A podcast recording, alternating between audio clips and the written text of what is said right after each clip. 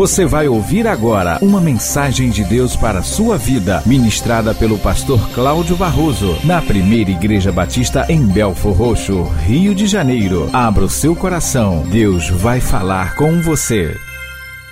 Abra aí Mateus 24. Queridos, pregar sobre a volta de Jesus, falar sobre a volta de Jesus, falar sobre céu e inferno, falar sobre juízo final, são mensagens que nós não temos mais ouvido e não temos mais recebido com a frequência que precisávamos. Na verdade, são muitas as vozes que falam contra estas mensagens, que dizem ser estas mensagens mensagens de opressão, mensagens retrógradas, mensagens que visam levar as pessoas à fé pelo terror.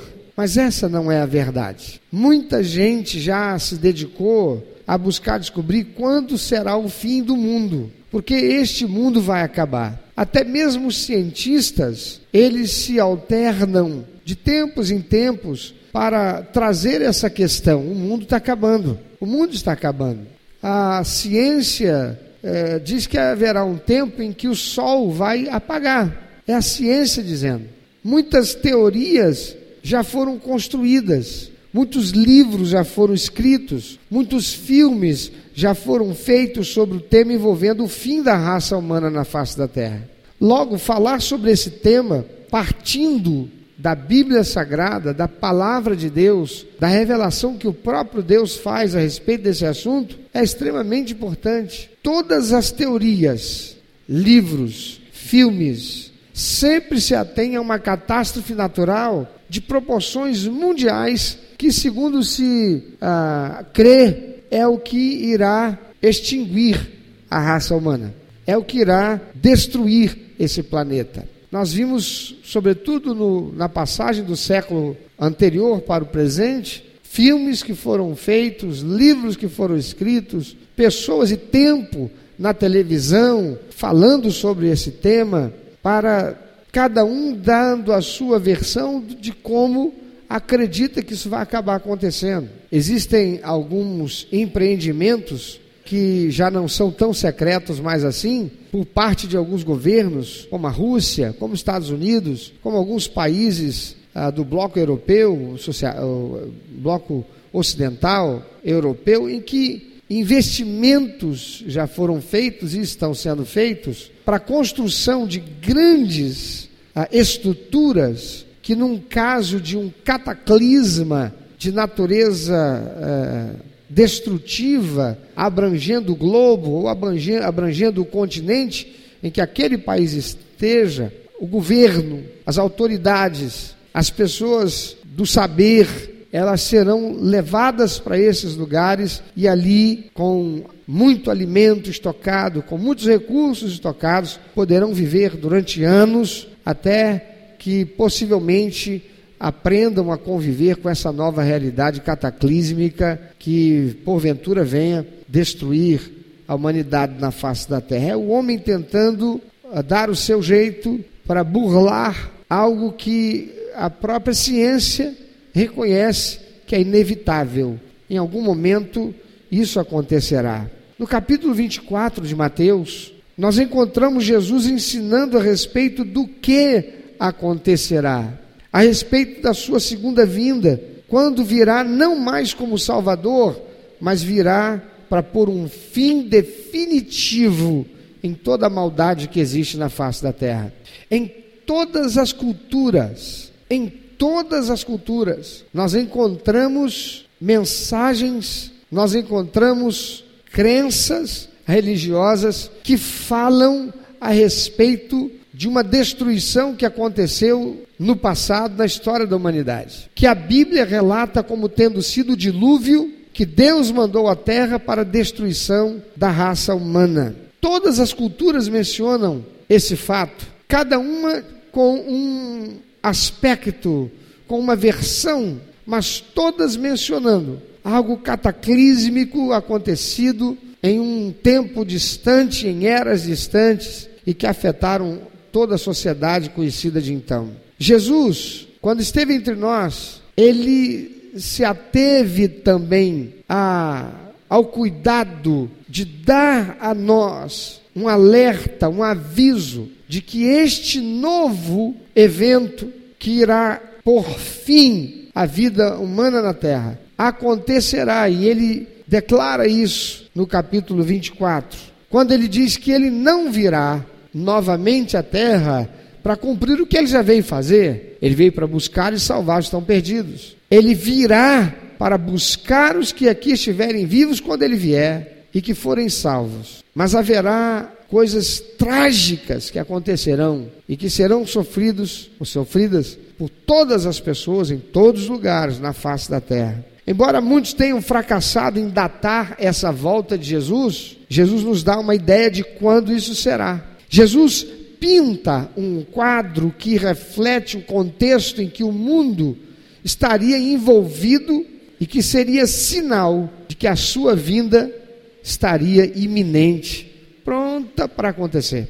Vamos ver o que diz Mateus, Jesus falando e registrado pela pena de Mateus, o evangelista, no capítulo 24, do versículo 37 ao 39. É Jesus no Monte das Oliveiras, ele está ensinando o povo e ensinando seus discípulos. E então ele diz: Pois assim como foi nos dias de Noé, também será a vinda do filho do homem. Porquanto, assim como nos dias anteriores ao dilúvio, comiam e bebiam, casavam e davam-se em casamento, até o dia em que Noé entrou na arca e não o perceberam, senão quando veio o dilúvio, os levou a todos. Assim será também a vinda do filho do homem. Jesus diz aqui que a sua vinda para pôr fim à realidade da história e a civilização como nós a conhecemos será como foi nos dias de Noé, quando a despeito de que as pessoas estavam ouvindo a pregação que Noé fazia a respeito do fim do mundo, a despeito de verem Noé construindo a arca, eles estavam absolutamente indiferentes a tudo. Não deram ouvidos a Noé, fizeram chacota, zombaram dele, chamaram-no de louco, um homem construindo um navio imenso, imenso, que levou décadas para ser, ser construído. Um homem que investiu a sua vida para construir um navio imenso e declarando por todos aqueles anos: arrependei-vos, porque é chegada a justiça de Deus. Deus vai colocar fim em tudo. A civilização humana, como nós a conhecemos, deixará de existir. Deus já não mais suporta toda a malignidade em que se encontra a civilização humana. Mas eles não deram atenção a Jesus. Eles zombaram, ah, perdão, a Noé, eles zombaram dele. Eles estavam vivendo uma vida dissoluta, uma vida de pecado. A palavra de Deus diz que o pecado estava tão disseminado e tinha tomado conta do gênero humano de forma tão terrível que Deus não suportou e decidiu destruir a humanidade. Mas em meio a toda a humanidade, ele encontrou um homem com santidade. Este homem foi Noé. Ele encontrou uma família unida em santidade. Era a família de Noé. Você pode imaginar isso? em toda a civilização humana de então, Deus encontrar apenas alguns poucos em uma única família, Deus não suportou. A palavra de Deus diz que a corrupção do gênero humano se tornou tão terrível que Deus não suportou e decidiu: eu vou destruir tudo e começar de novo com essa família. Jesus diz que, como nos dias de Noé foi, assim será também a vinda do Senhor. E o que é que nós estamos vivendo? Olha a realidade que está ao nosso derredor. Veja quanta insensibilidade à santidade de Deus, quanta insensibilidade à verdade eterna da palavra de Deus, quanta insensibilidade aos princípios e valores estabelecidos por Deus para serem vividos por nós. Amados, as pessoas não estão se atendo à realidade de corrupção generalizada em que se encontra a humanidade. Nós já temos nos tornado acostumados a ver a sujeira, o pecado, o mal. Eu fico em crise quando eu encontro pessoas que dão ibope para certos programas de televisão que passam a tarde inteira só mostrando desgraça. E a mesma imagem que vai e que volta, e que vai e que volta, e que vai e que volta, e que vai e que volta, numa deploração, numa, num culto à desgraça. Eles não estão prestando nenhum serviço à sociedade, denunciando os crimes que acontecem. Não, eles estão ganhando dinheiro com uma audiência cativa, pessoas que se deixam levar pela curiosidade mórbida de ver desgraça. E isto vai embrutecendo essas pessoas que ficam dando ibope e assistindo esses programas. Vai embrutecendo essas pessoas que uma hora passam numa rua e vem um ladrão, alguém que roubou porque estava com fome e sem querer saber nada, mas porque é ladrão, ainda fazem coro com os outros, diz: mata, mata, são insensíveis até mesmo a um outro ser humano. Quantos são os cristãos que são a favor de pena de morte? Quando a palavra de Deus diz para amar o inimigo, quando a palavra de Deus diz que devemos levar o evangelho a ele, não desistir dele, porque Deus não desistiu de nós. A palavra do Senhor diz que nós estávamos mortos, nós, aqueles que recebemos Jesus como único eterno suficiente Salvador e fomos tornados filhos de Deus. Que alegria! A palavra de Deus diz que nós estávamos mortos para Deus por causa dos nossos delitos e pecados. Ah, mas eu nunca matei, eu nunca roubei, mas estava morto para Deus. Porque cometer o pecado e fazer vistas grossas para o pecado, para Deus é pecado. E pecado, diz a palavra de Deus, cria morte, separação entre nós e Deus. Quanta insensibilidade existe, até mesmo no meio dos crentes, até mesmo no meio da igreja. Nós nos acostumamos a saber que realidade como aquelas que acabamos de assistir no vídeo lá relacionada a Babi existe. Nós nos acostumamos a saber que Belfor Roxo está entregue à corrupção, o Estado do Rio de Janeiro entregue à corrupção, o Brasil entregue à corrupção, e nós nos acostumamos e ainda dizemos: não tem jeito, então toca o samba aí porque eu vou dançar. E o mal só aumenta. Não estamos nos atendo à realidade de corrupção generalizada que se encontra a humanidade, e isto se torna tão grave que crianças estão sequestrando, crianças estão roubando, crianças estão andando armadas e matando, crianças estão por aí estuprando, crianças que têm sua infância corrompida, sexualizadas pela televisão, pelo que assistem pela internet, estimuladas ao homossexualismo, estimuladas à promiscuidade quando a corrupção moral e espiritual chega ao nível de influenciar, queridos, a infância, que esperar da humanidade quanto ao seu futuro? Que esperar? Olhar para o futuro e imaginar que ele será melhor quando as crianças de nosso tempo estão passando por esse tipo de coisa. E nós estamos fazendo vistas grossas. E a igreja de Jesus está confortável dentro dos seus templos, fazendo campanhas para melhorar sua infraestrutura e não investindo em salvação de almas e não investindo em manutenção dos missionários que estão no campo. E quando se fala em ir lá em Babi e realizar um trabalho de ação social que visa resgatar a dignidade das pessoas, para que elas possam então acreditar que existe um Deus que as ama, eu dou até o meu dinheiro, mas lá não piso. Eu dou até o meu dinheiro, mas meu carro não põe naquela lama. Amado Jesus está voltando, para não irmos tão longe. Olha para a nossa sociedade no que se tornou aqui no Belfor Roxo, estado do Rio de Janeiro, no Brasil. Olha a dificuldade para se encontrar na classe política alguém com condições para assumir posições de destaque na liderança, no governo, sem que estejam comprometidos de alguma forma com a corrupção. Olha o estado de coisas que estamos vivendo na saúde, o caos moral que já tomou conta do país de forma terrível, porque aqueles mesmos que sofrem por causa da corrupção são também os que se corrompem, que vendem o seu voto por 50 reais, trocam-no por um punhado de tijolos, por um saco de cimento, por um abraço e uma foto ao lado de um artista ou um candidato a alguma coisa, e aqueles que ainda dizem: não faço nada disso, mas eu não dou meu voto para ninguém, como se estivessem fazendo algo bom e prestando um serviço para a sociedade.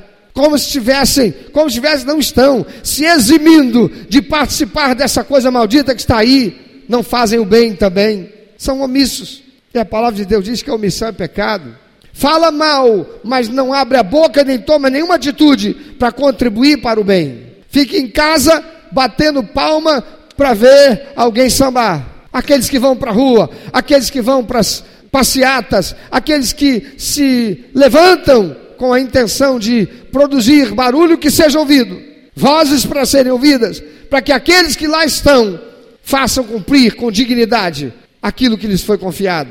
Essa corrupção está em todo o mundo, essa corrupção está em todas as culturas, essa corrupção está em todas as sociedades. Vivemos um tempo em que os outrora modelos de virtude são desfigurados pelas denúncias que se comprovam de maus feitos por eles perpetrados. E isso desmotiva a sociedade a acreditar na possibilidade de que vale a pena ser ético, digno, decente, honesto, honrado e de que será possível conquistar pela verdade e pela integridade. Toda hora a gente tem aí um escândalo envolvendo uma personalidade do mundo evangélico, da igreja católica, do cristianismo. Por quê? Porque o cristianismo se tornou, virou um negócio de doido. O que é cristianismo hoje em dia? O que é evangélico hoje em dia? O que é ser um Bíblia hoje em dia? Há muita corrupção. As pessoas já não sabem ao certo onde está a verdade. Porque agora tem a igreja evangélica para homossexual, lésbica, gay, travesti, transexual e afins. Será que haverá o dia em que encontraremos igreja para pederastas, para abusadores? Na década de 70, uma feminista ousou dizer que a melhor coisa que existiria seria acabar com o modelo tradicional de família.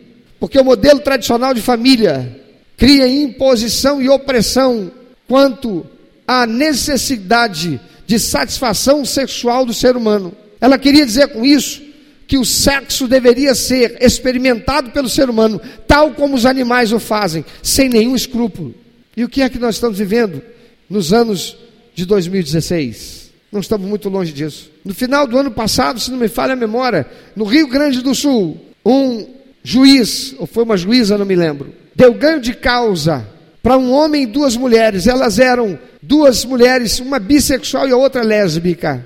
Elas se relacionavam entre si, um homem foi e essa bissexual passou a se relacionar também com esse homem. Eles fizeram um trio e começaram a ter relacionamentos sexuais entre eles e constituíram ou construíram um relacionamento a três. Resolveram fazer um contrato de união estável. Esta bissexual engravida deste, que é homem. E aí eles entram com ação na justiça para reconhecimento de paternidade e esse juiz deu. E aquela criança que nasceu, ela nasceu com uma certidão que diz que ela tem duas mães, um pai e seis avós. Que sociedade é essa que nós estamos vivendo? A corrupção do gênero humano está caminhando a passos largos e velocíssimos. O mal e a corrupção moral, ética e social, ela está de forma terrível, avassaladoramente, desfigurando o ser humano, desfigurando até mesmo a igreja evangélica, a chamada igreja cristã.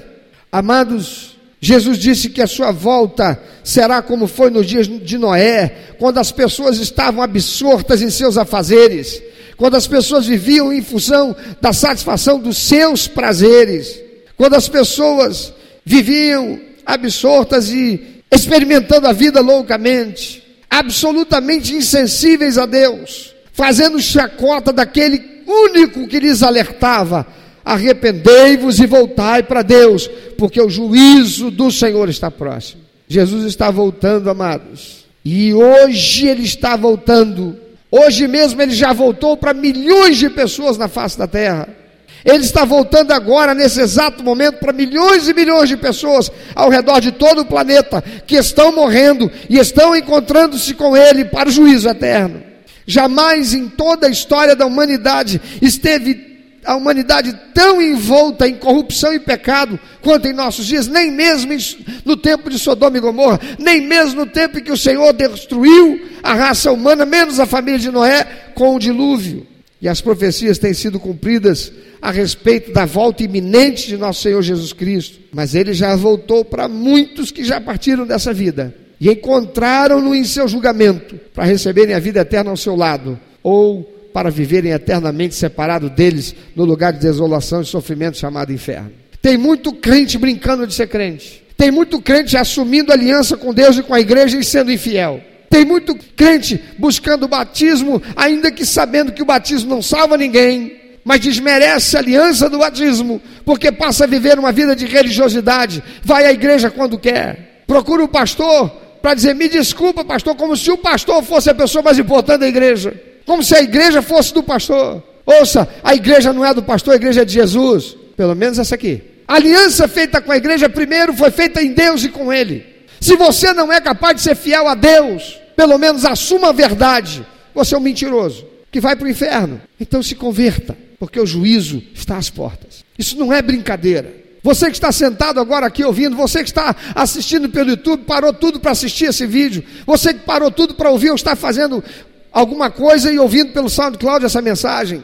Você que está aqui, largou tudo para estar aqui, está sentado agora aqui e recebendo essa palavra. Você veio para participar de um culto, uma celebração a Deus. Você diz que crê em Deus, então creia de verdade, porque você vai morrer. Se tem uma coisa que é certa, e disso ninguém duvida, é que vai morrer. Todos morreremos. Quer Jesus voltará e nós estaremos vivos e o veremos vir nas nuvens, como ele mesmo disse, ou nós morreremos antes disso, mas iremos encontrar com ele da mesma forma e passaremos pelo juízo. Não tem para onde correr. Para muitos que se julgam salvos, a palavra do Senhor é que se submetam a serem provados pela palavra do Senhor, pois somente aqueles que forem achados íntegros e sinceros, cujas vidas renderam ao Senhorio de Jesus por terem no recebido como único eterno suficiente Salvador, é que serão salvos. Interessante que a gente ouvindo as cartas que o Senhor Jesus manda o apóstolo João escrever às igrejas da Ásia,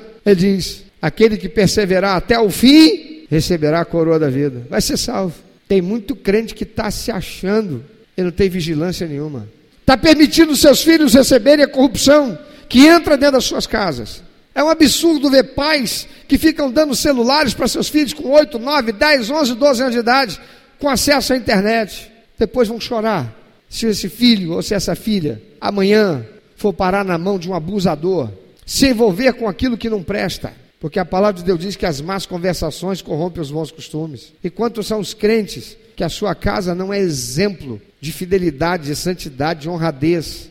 A vida eterna, amados, com Deus, não será obtida pelas boas obras que foram realizadas, mas pelo coração íntegro que viveu em fidelidade a aliança feita com o senhorio de Jesus Cristo, e que foi demonstrado durante a sua vida terrena, dizendo não para o modelo do mundo corrompido, não para a inclinação da carne corrompida, não para a sedução do diabo que é corruptor, é dizer não para o pecado, é dizer não para o mal. Eu quero perguntar para você que é crente, que fez aliança com a igreja, onde você estava hoje de manhã? Eu quero te perguntar para você que é crente, fez aliança com Jesus Cristo, onde você estava hoje? chamado Dia do Senhor.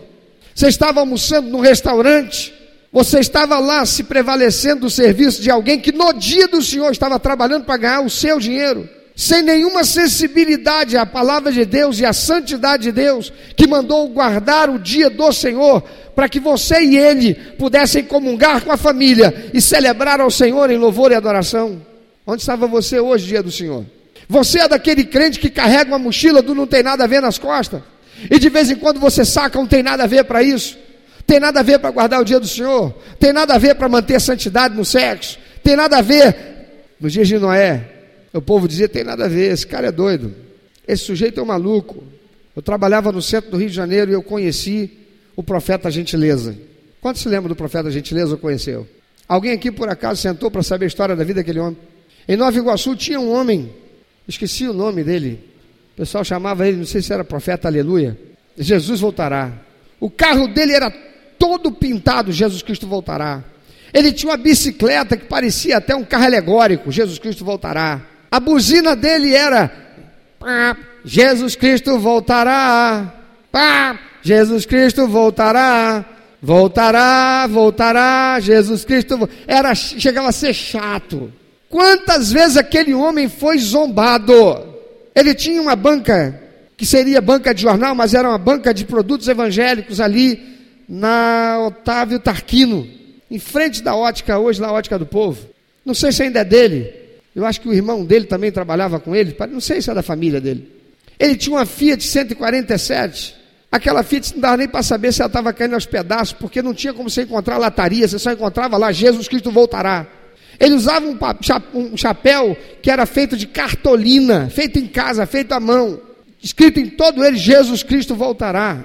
E uma vez eu estava na minha igreja, eu era apenas membro da igreja, e era uma grande igreja, e aquele homem entrou com aquela roupa, era um roupão que vinha daqui até lá embaixo. Ele estava com uma roupa assim, era azul, um azul claro. Ele estava com um botão escrito Jesus Cristo voltará. Ele estava com um chapelão escrito Jesus Cristo voltará. Aquela roupa esvoaçante, todo diferente, completamente diferente daquelas pessoas, membros, crentes daquela igreja, sentadinhos no banco, cantando os hinos do cantor cristão, como bons batistas, levantando quando o pastor mandava, sentando quando o pastor mandava. Mas quando aquele homem entrou, foi um burburinho e foi um tal de olhar para cima e olhar para baixo e cochichar um com o outro. Que coisa triste. Porque aquele homem estava vestido como alguém para ser zombado. Ele era o profeta Jesus Cristo voltará. KKKKK. Enquanto quantos crentes daquela igreja que eu fazia parte, eu incluso, nunca despregamos o nosso traseiro do banco para ir falar de Jesus para uma pessoa que estava morrendo, indo para o inferno. Quantos dentro daquela igreja, eu incluso, saía daquele culto e ia praticar atos pecaminosos que ofendiam a Deus, depois de sair da igreja, onde entregou dízimo, onde deu oferta, onde cantou para Deus, onde cantou Eu sou de Jesus, aleluia, lá do cantor cristão, mas lá fora cometia pecado. Eu fico imaginando aquele profeta Jesus Cristo voltará, como Jonas, zombado como era, discriminado até no meio dos cristãos, como ele foi. E quanto aquele homem deve ter dado alegria ao coração de Deus, ao ver dizer: Meu filho, todo mundo pode zombar de você, mas quando você vier para cá, eu vou te receber com uma festa. Porque é isso que Jesus diz: Preciosa é a vista do Senhor, a morte dos seus santos. Se é precioso, imagina como é que ele recebe essas crentes lá.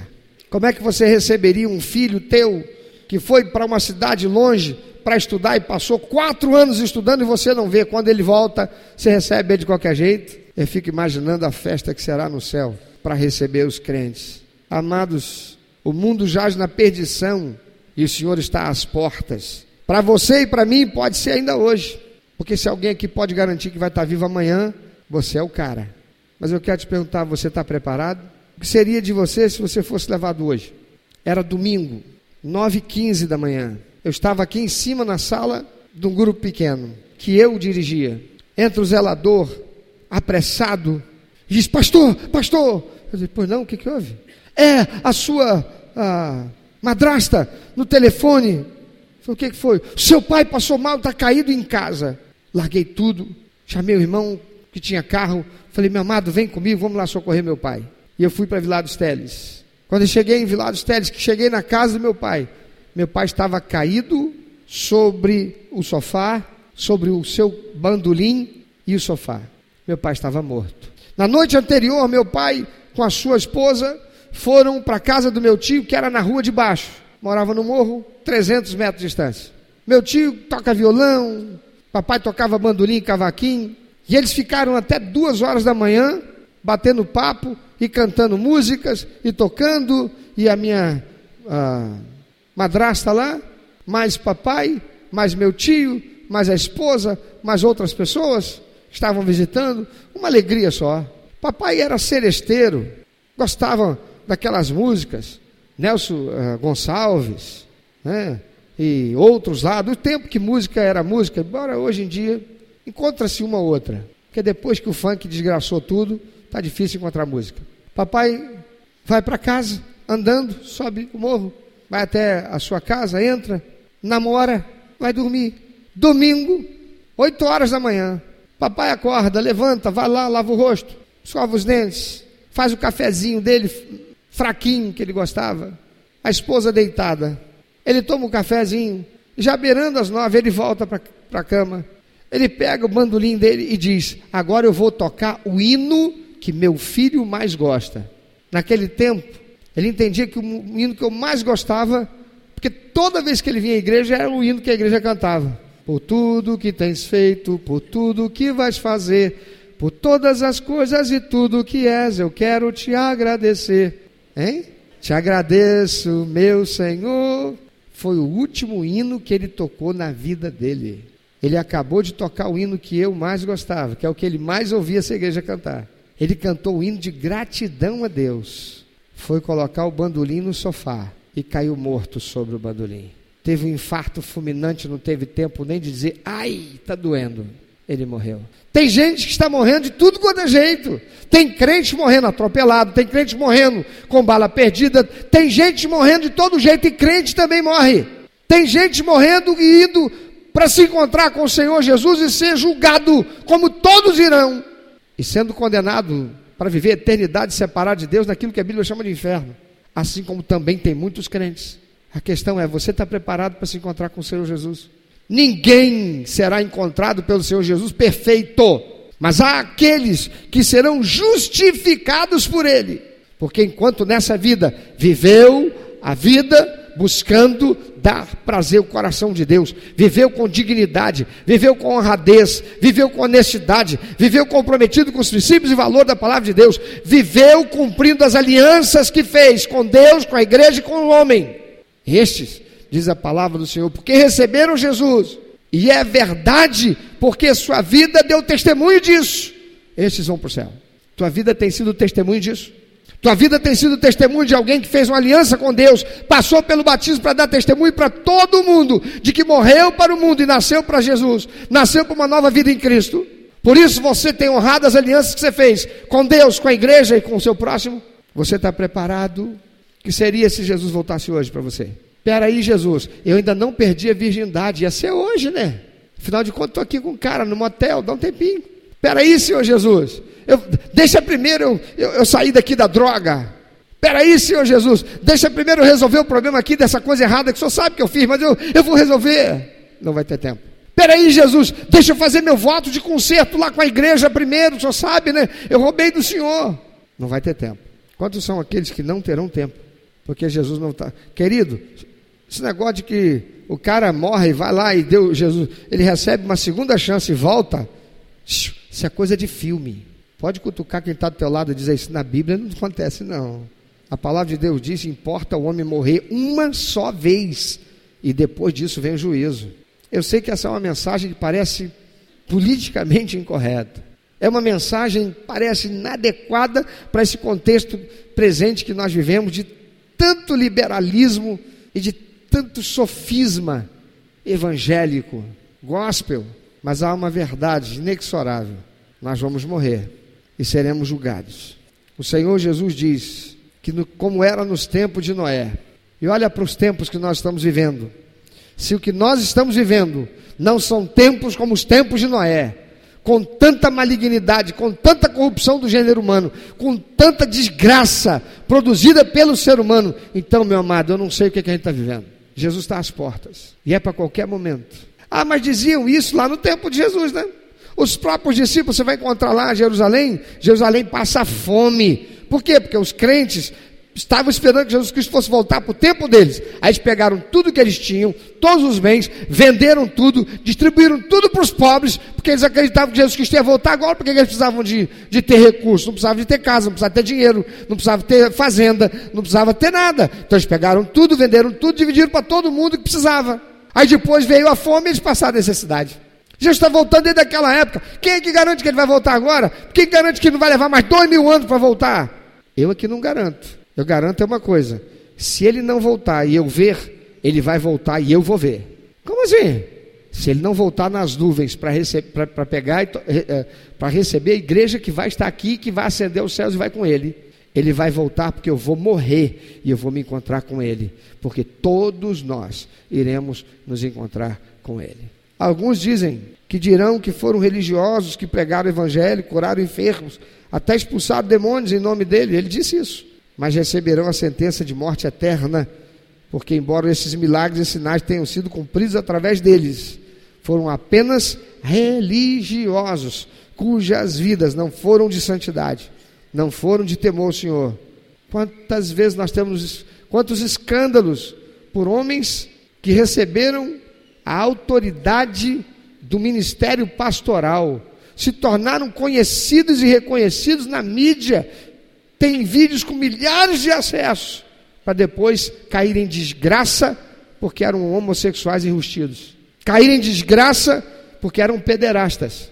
Caíram em desgraça porque eram abusadores. Caíram em desgraça porque eram adúlteros. Levaram tantas vidas ao Senhor Jesus, mas caíram em desgraça porque eram religiosos. Quantos crentes estão dentro das igrejas que entregam dízimo, entregam oferta, cantam, louvam, dançam, realizam coisas em nome de Jesus, mas sua alma, seu coração, sua vida não está verdadeiramente entregue ao senhorio de Cristo? Não tem aliança com o Senhor, não tem aliança com a igreja de Cristo, não tem verdade nas alianças que faz ou que fez. Amados, Jesus está voltando. E você para onde vai? Como é que o Senhor vai encontrar você? Você está preparado? Você está se preparando para se encontrar com Ele? Porque Ele está voltando. E se Ele voltar hoje? Se Ele voltar hoje, só para você. Você tem certeza de que vai estar tudo bem? Se você não tem essa certeza, então você precisa dele. Você precisa ter um encontro íntimo, pessoal e revelador com Jesus. Você precisa receber Jesus como seu único, eterno e suficiente Salvador. Você precisa fazer uma aliança verdadeira com Ele e passar a viver pelos princípios e valores estabelecidos por Ele na Sua palavra, a Bíblia Sagrada. Você deve passar a ter fidelidade na aliança que você fez com Ele, com a igreja e com o seu próximo. E a despeito de toda dificuldade que você enfrentar até o fim da sua vida, você vai lutar para permanecer fiel. E se algum pecado acontecer, será um deslize, será um acidente na sua vida que você logo corrigirá porque você é alguém que tem uma aliança com Deus, uma aliança com Jesus. Você está preparado? E se Jesus voltar hoje só para você, você está pronto? Meu amado ouvinte, você que ouviu esta mensagem, se Deus tem falado ao seu coração, se você foi constrangido pelo Espírito Santo e quer compartilhar isso conosco, quer que nós estejamos orando por você. Se você quer nos informar que você recebeu Jesus como teu único, eterno e suficiente Salvador, se você quer saber um pouco mais a respeito do que fazer para dar prazer ao coração de Deus e viver a vida que o Senhor tem reservado para você, vida de paz, de equilíbrio, de satisfação, entre em contato conosco. Ligue para nós. Anote, por favor, é 21 2761 1059 21 2761 1059. Entre em contato conosco. Deus quer continuar falando com você.